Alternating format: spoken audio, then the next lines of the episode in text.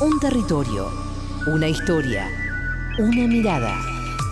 Diego Tomasi trae mapas. Dibujos del mundo hechos con palabras.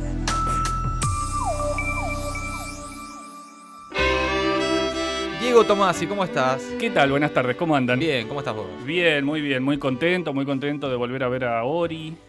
Muy Como todo. A contenta, ustedes yo tres también. no, sí, claro. que lo Ya veo está, siempre pasa nada. Claro y que todo sí. eso. Está todo bien.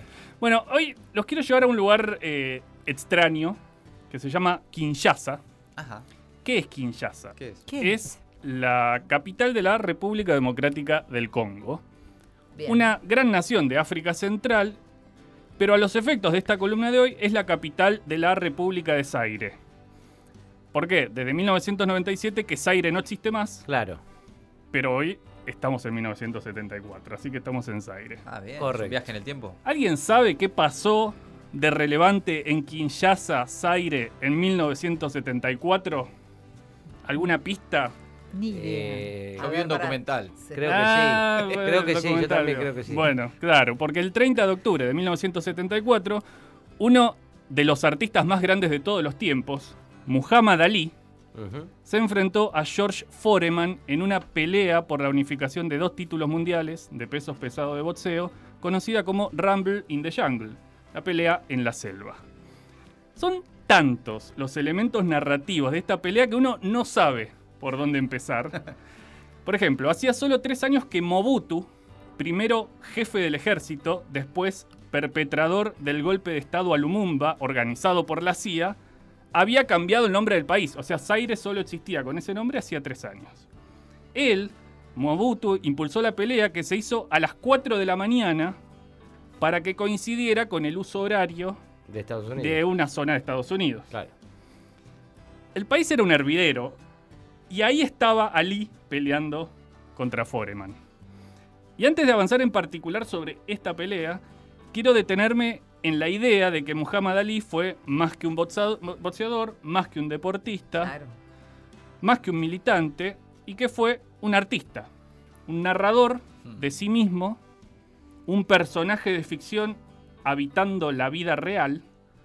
Hace unos meses leí una nota muy interesante que publicó la revista Urbe, titulada Enemigos Dignos. La nota no hablaba de esta pelea de Ali con Foreman, sino de las tres con Joe Frazier. Y el texto empezaba así.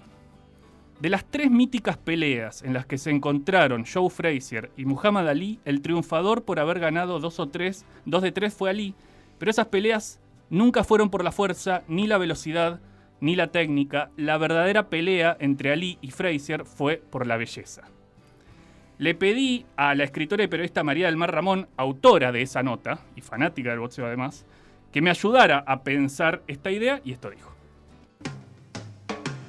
Yo creo que lo que, o sea, lo que tiene Ali que, que lo destaca es una búsqueda estética en su forma de boxear y en toda su figura, en su personaje público, un tipo muy hermoso, que se sabe muy hermoso, que es ágil con la palabra, que ocupa espacios públicos verbalmente, políticamente, como alguien que busca, en- incluso en su, en su manera de boxear, no me parece que sea tan memorable solo por un aspecto técnico, pero hay algo que, que es la velocidad, su, su capacidad artística y su capacidad de a sí mismo fuera del ring, que como contribuye a este, a este ser estéticamente muy superior. Para mí hay una búsqueda estética en la narración de Ali sobre sí mismo y una búsqueda de belleza dentro y fuera del ring, en la forma en la que boxea, en la forma en la que posa para las fotos, con quién se codea, cómo se viste, cómo habla y en el personaje que se construye, esa búsqueda estética de, su cuerpo, de su voz pública, de su forma de pelear, de su agilidad lírica y poética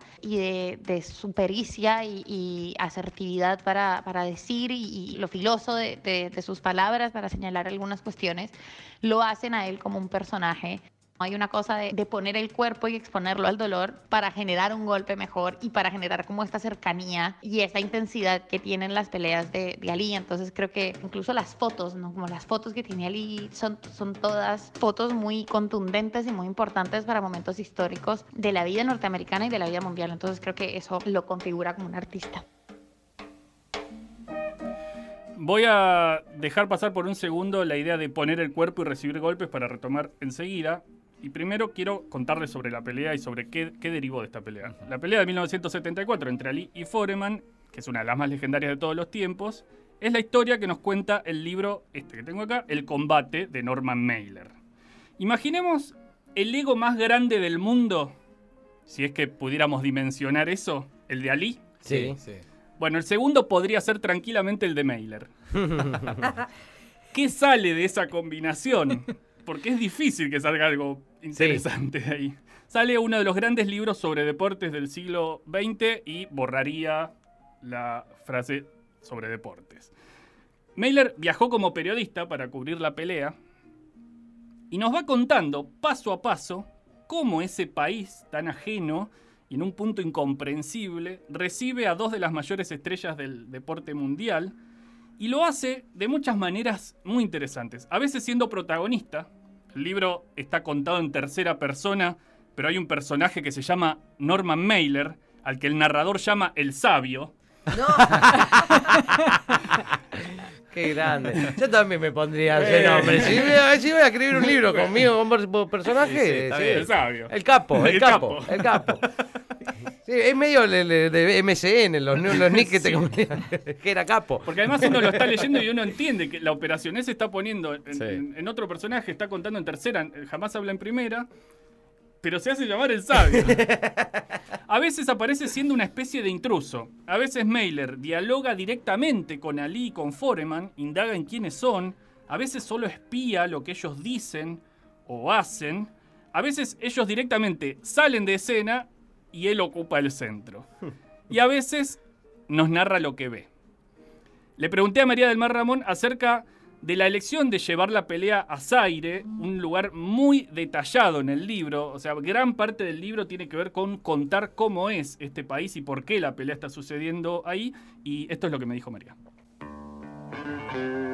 Yo creo que hay una confirmación como del, fenómeno mundial de Ali al convocar a tanta gente a, a nivel internacional, ¿no? Creo que sobre todo la pelea de Zaire también como muy involucrado en, en, en esta idea racial y en hablar en contra del racismo y en manifestarse activamente sobre la situación de Estados Unidos y la configuración de Estados Unidos como un país racista. Y creo que es un tipo que, que eligió una vida muy política, ¿no? Públicamente eh, política y eligió usar su palabra de manera muy política y también su cuerpo, como el hecho de que peleara en estos lugares. Específicamente Zaire habla también de, de una decisión de usar su visibilidad para dar voz y para ser cuerpo en, en estos lugares como más alejados de Las Vegas y el MGM Las Vegas. Hay una imagen que a mí me impactó mucho cuando están en la conferencia de prensa Fraser y Ali para la primera pelea, antes de la primera pelea, que se están picanteando un montón por la dinámica de ese momento. Ellos dos están sentados y están rodeados de hombres blancos que, que celebran a uno o al otro, pero no dejan de ser y no deja de ser una imagen como un poco hostil, que muy probablemente Ali también percibió de esa manera de, bueno, finalmente ellos son un show, ¿no? Para estos tipos blancos que son los que, los que manejan y los que pagan por estas peleas. Entonces creo que hay un gesto muy subversivo de Ali en, en pelear en otros, en otros lugares.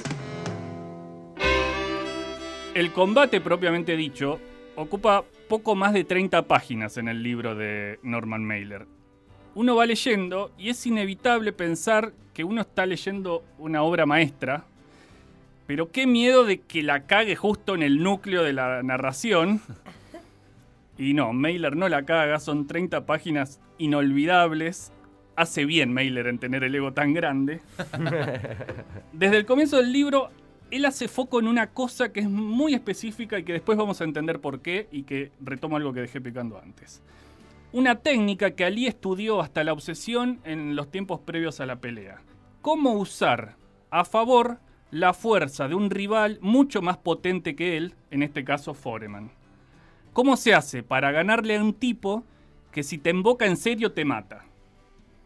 La respuesta es apoyarse mucho contra las cuerdas y dar la iniciativa al otro, un gesto que suele ser mal visto por el público y por los árbitros. Esto tiene además un costo altísimo, hay que dejarse pegar, mucho. Cuando llega el momento de la pelea con Foreman, Ali tiene su método pulido como un diamante. Se pasa la mayor parte del combate contra las cuerdas. Foreman lo llena de piñas. Él aguanta y sabe que su cuerpo está preparado para eso. En el octavo round, por un instante, ve un, re- un resquicio por donde encauzar su propia fuerza y la que fue acumulando, la que fue recibiendo. De repente, uno mira y es Foreman el que está contra las cuerdas y pasa esto. Very even fight. Ali, a sneaky right hand. Another sneaky right hand. This time he works over the shoulder of Foreman. It's a combination. ¿Qué dislocación? escribe Norman Mailer. Se habían invertido los ejes de su existencia. Él, Foreman, se encontraba ahora contra las cuerdas y entonces un enorme proyectil exactamente del tamaño de un puño, encerrado en un guante, se hundió en la mitad de la mente de Foreman, el mejor golpe de toda aquella sorprendente noche, el golpe que Ali se había guardado para su carrera. Los brazos de Foreman flotaron hacia un lado como los de un paracaidista al saltar de un avión y a partir de aquella posición doblada, Foreman intentó dirigirse hacia el centro del ring. Sus ojos permanecían fijos en Ali, mirándolo sin odio, como si Ali fuera un hombre que mejor conociera del mundo y como si tuviera que verlo el día de su muerte. El vértigo se apoderó de George Foreman y le hizo girar. Ali lo rodeó en círculo cerrado con el guante dispuesto a alcanzarlo una vez más, pero no hubo necesidad y el guante se convirtió en una íntima escolta de Foreman en su camino hacia el suelo. Hoy que estaban hablando de caídas, esta es la memorable y artística caída de George Foreman frente a la piña de Muhammad Ali. La pelea entre Ali y Foreman en Kinshasa fue una obra maestra en sí misma y además produjo al menos otras dos obras maestras. El documental Cuando éramos, Cuando éramos Reyes y el libro de Norman Mailer llamado El combate ganó, podemos decir, la belleza. Extraordinario. Diego Tomasi, mapas. En maldita suerte. Maldita suerte. Dos horas que te hacen explotar la cabeza.